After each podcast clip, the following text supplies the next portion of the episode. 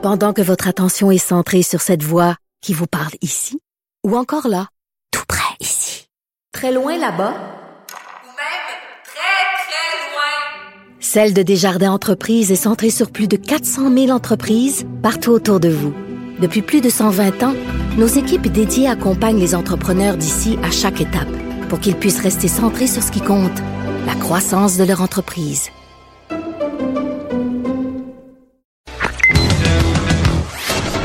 Connaît tous les dessous de la politique. L'économie, la santé, le transport. Chef du bureau d'enquête de l'Assemblée nationale. Antoine Robitaille. Là-haut sur la colline. Cube Radio. Ben bon mardi à tous, euh, là-haut sur la colline, mais on n'est pas vraiment sur la colline aujourd'hui, on est au salon de l'auto. J'ai bien dit l'auto parce que il y en a qui disent Salon du Livre. Tout à l'heure, j'ai entendu Mathieu euh, Boivin dire Salon du Livre. C'est le genre d'erreur de, d'intellectuel indécrottable que je suis, que j'ai fait la dernière fois que je suis allé au Salon de l'Auto. Mais oui, on est au Salon de l'Auto ici à Québec. Il y a plein de voitures extrêmement rutilantes autour de nous. Et euh, Mais on parlera pas de chars tellement aujourd'hui. On va en parler demain avec, euh, avec Jean-François Gibault, euh, notre compteur. Et euh, il y aura beaucoup d'invités aujourd'hui. 13h15, il y aura Pascal Bérubé, le chef intérimaire du, et du, Parti québécois sur les dérives sectaires. Euh, on aura aussi le chef du Bloc québécois, euh, Yves-François Blanchette, pour discuter de la crise à Ottawa, moi de ce que j'appelle l'implosion du gouvernement Trudeau.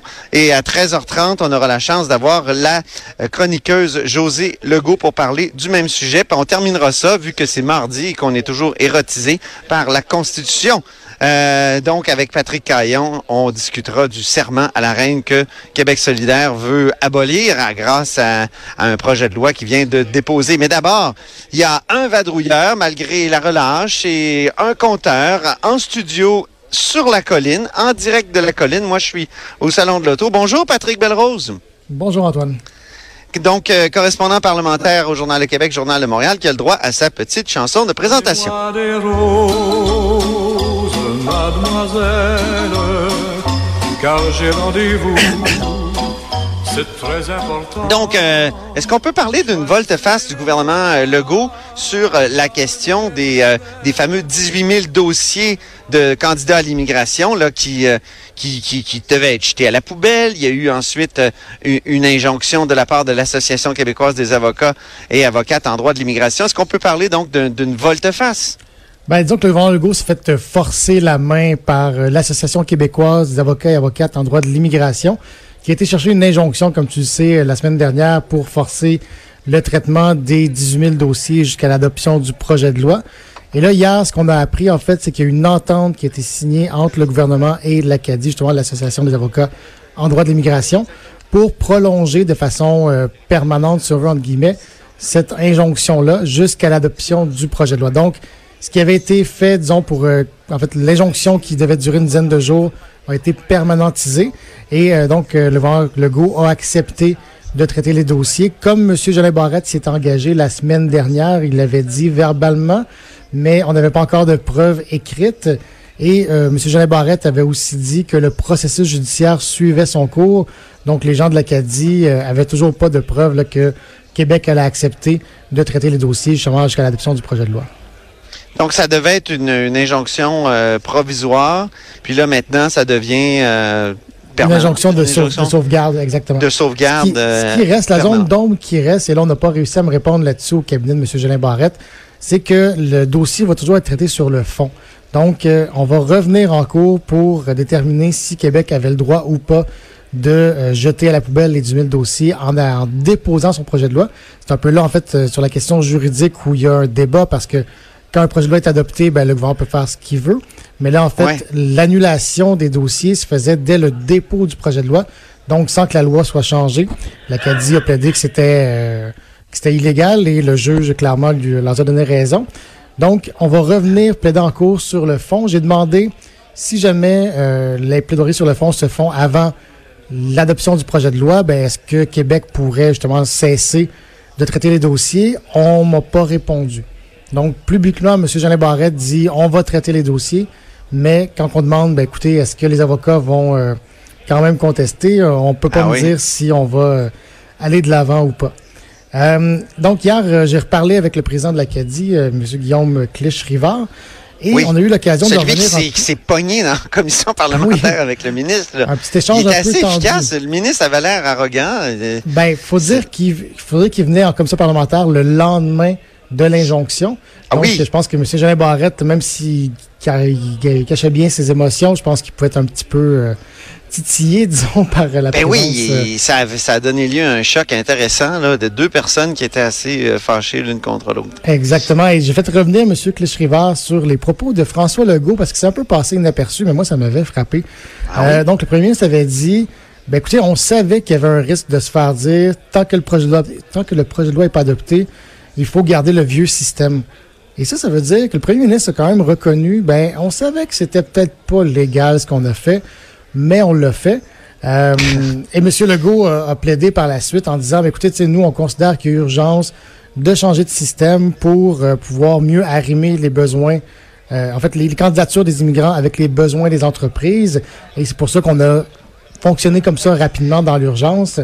Euh, j'ai fait commenter M. Clich-Rivard là-dessus, qui m'a dit, ben oui, j'ai trouvé ça inquiétant, parce que c'est comme si le premier ministre du Québec disait, ben on savait qu'on n'était pas conforme à la loi, on s'est essayé, puis ben là, on s'est fait taper Ah oui. sur les doigts par, par le tribunal.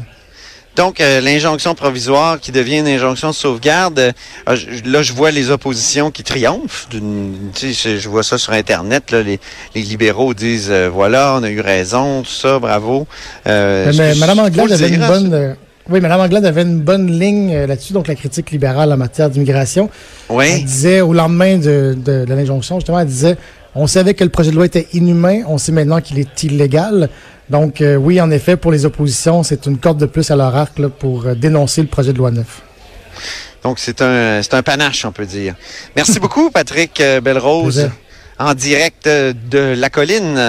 Et maintenant, je peux pas dire que je me tourne vers le compteur parce qu'il est pas à côté de moi, mais il est là et il a le droit à sa musique de présentation.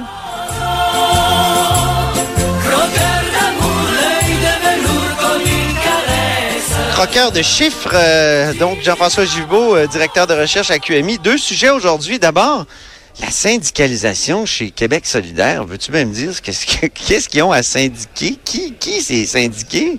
Ben oui, ben d'abord faut peut-être expliquer un petit peu pourquoi c'est particulier, c'est-à-dire que c'est une Ben oui. première, c'est une première dans l'histoire de l'Assemblée nationale que des employés du Parlement euh, puissent se syndiquer. Euh, euh, je vais d'abord euh, commencer par expliquer une distinction importante. Les partis politiques ont leur propre organisation. Et Ouais. euh, euh, il y a d'autre part les employés fournis par l'Assemblée nationale. Donc c'est deux groupes différents, bien qu'évidemment ils vont partager des objectifs communs au niveau politique, mais donc ça c'est différent. Par exemple au Parti québécois, les employés du parti sont syndiqués depuis très longtemps, plusieurs Ah années, ouais? mais jamais les employés des députés euh, de l'Assemblée nationale n'avaient été syndiqués pour aucun parti. Et là, bon, on, on savait que Donc, c'est vraiment, employés- c'est vraiment une- comment dire, un précédent que Québec un précédent. là. Il, Ouais. y a eu, euh, il y a l'exemple d'Ottawa parce que les employés des députés du NPD à Ottawa sont syndiqués depuis déjà un certain temps, mais Ben oui, euh, à Québec c'est une première.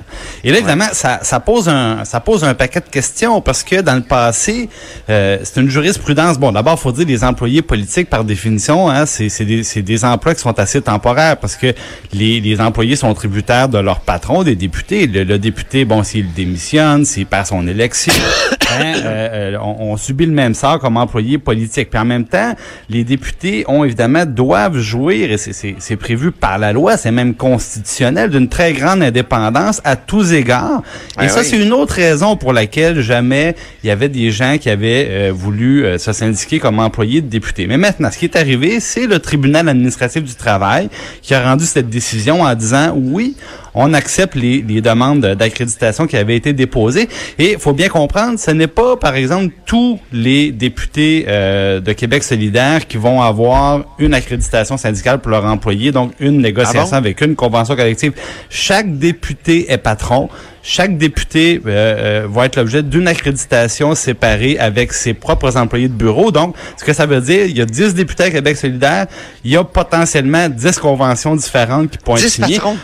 Ah, Oui, 10 10 plateformes. conventions différentes. Ouais, mais Ah bon? j'imagine, j'ose Hey, il croire pourrait y avoir une concurrence. Hein? Il pourrait y avoir une concurrence entre les... En théorie, en théorie, Antoine, je pense que dans, les faits, ben, évidemment, ils, ils vont tenter, j'imagine, d'harmoniser tout ça, mais c'est pour dire qu'on ne sait pas dans le fond comment comment les choses vont tourner, parce que potentiellement, ça pourrait être différent euh, Ben oui. d'un député à l'autre. C'est c'est c'est une vraie possibilité. Maintenant, il y a une autre difficulté qui est importante, c'est-à-dire que les députés, c'est pas une entreprise, un député, et euh, le député reçoit euh, un certain montant d'argent de l'Assemblée nationale qui lui sert à rémunérer ses employés.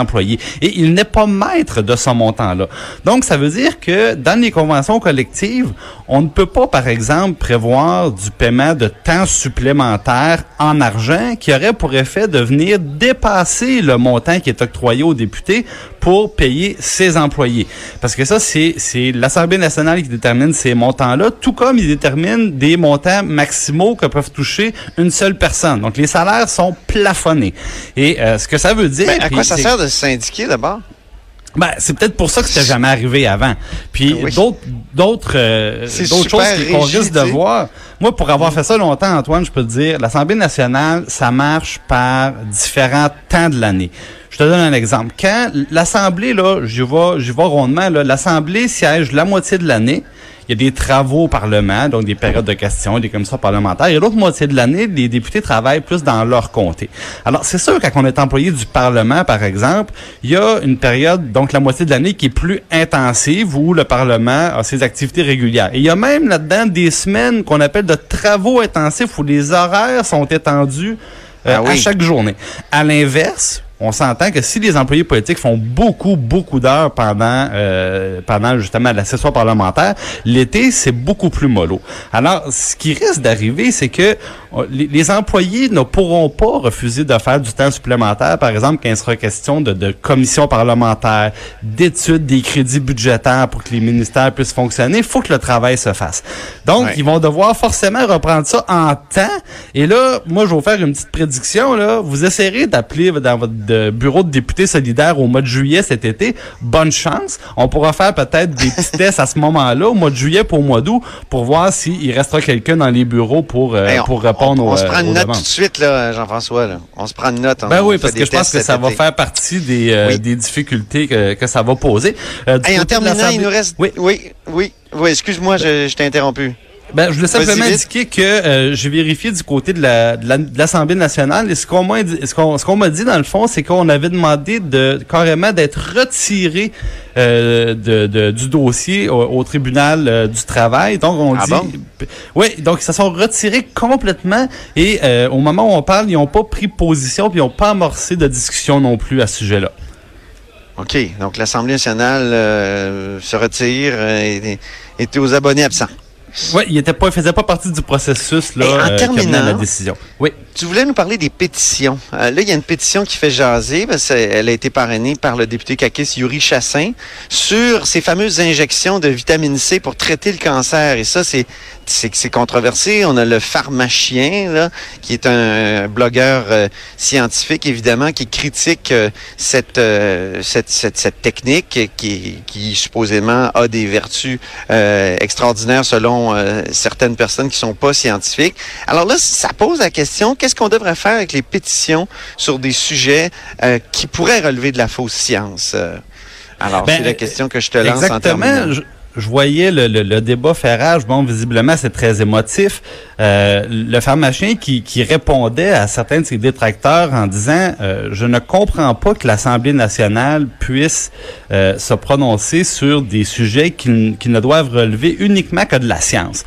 Donc, il, interpellait M. Chassin, le député euh, de la CAQ, en lui disant, mais vous, là, quand vous parrainez une pétition comme celle-là, est-ce que vous avez les, les connaissances? Est-ce que vous est-ce que vous pouvez vous prononcer scientifiquement sur la valeur de traitement comme ça à la vitamine C de personnes qui sont atteintes de cancer et de, de- Ouais. de cancer irrémédiable? Et, et je pense que c'était une excellente question. La même chose pour une éventuelle commission parlementaire, parce que c'est demandé. Est-ce qu'on doit faire une commission parlementaire, donc entendre des, des, des arguments arguments politiques, des raisonnements politiques pour juger euh, du caractère acceptable d'un traitement médical. On sait par exemple qu'il existe l'INES, hein, l'Institut national d'excellence en santé euh, publique, qui vient décider si un médicament est reconnu et remboursé par le régime public. Donc c'est pas c'est pas au Parlement, c'est pas les, les politiciens Ben qui sur une base quotidienne vont dire ben oui tel médicament est remboursé ou non ça ne l'est pas. C'est un comité scientifique. Donc le, le pharmacien pose la question est-ce que on devrait sur des sujets comme ça accepter comme député de, de, de se saisir d'enjeux qui ne devraient pas faire l'objet, par exemple, de, de pression. Il y a peut-être euh, là un, un mauvais usage de la, de la pétition parlementaire. ben voilà, parce que quand on utilise des personnalités connues, je voyais Madame Chantal Lacroix, une animatrice de télé euh, que bien des gens peuvent connaître, ben elle, elle a fait le choix de soutenir la cause de, de ceux qui veulent avoir une utilisation plus répandue de la vitamine C. Est-ce que ça doit devenir un argument recevable? Est-ce que ça, le, le- donc le, le- le poids de, de la réputation d'une personne ou son influence politique devrait jouer là-dedans? C'est une excellente question, je pense, que pose le, le pharmacien.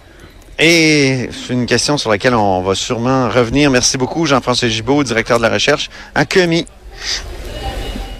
Alors, restez des nôtres parce qu'après la pause, on s'entretient avec euh, Pascal Bérubé de la question des dérives sectaires au Québec.